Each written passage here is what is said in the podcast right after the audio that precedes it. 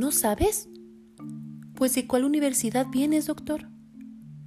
Por cada minuto que llegues tarde, te quedas una hora más de tu jornada. Este paciente se complicó por tu culpa. Esta es una escena muy común en hospitales en donde se lleva a cabo la formación de médicos especialistas. Se utiliza la humillación, la culpa y el castigo como método de enseñanza. Algunos renuncian. Los que permanecen pueden desarrollar baja autoestima, inseguridad o posiblemente trastornos más graves como la depresión o ansiedad.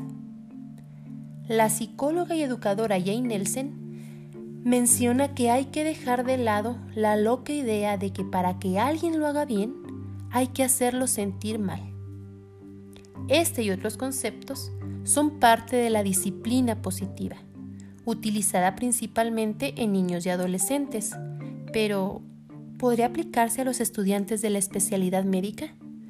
Conceptos como el respeto mutuo, saber que los errores son maravillosas oportunidades para aprender, enseñar responsabilidad a través del interés por los demás, inculcar un sentido de pertenencia y significancia, usar consecuencias lógicas en lugar de castigos. Y si en lugar de enseñar mediante la culpa, humillación y castigo, lo hacemos a través de la motivación, podríamos formar mejores médicos especialistas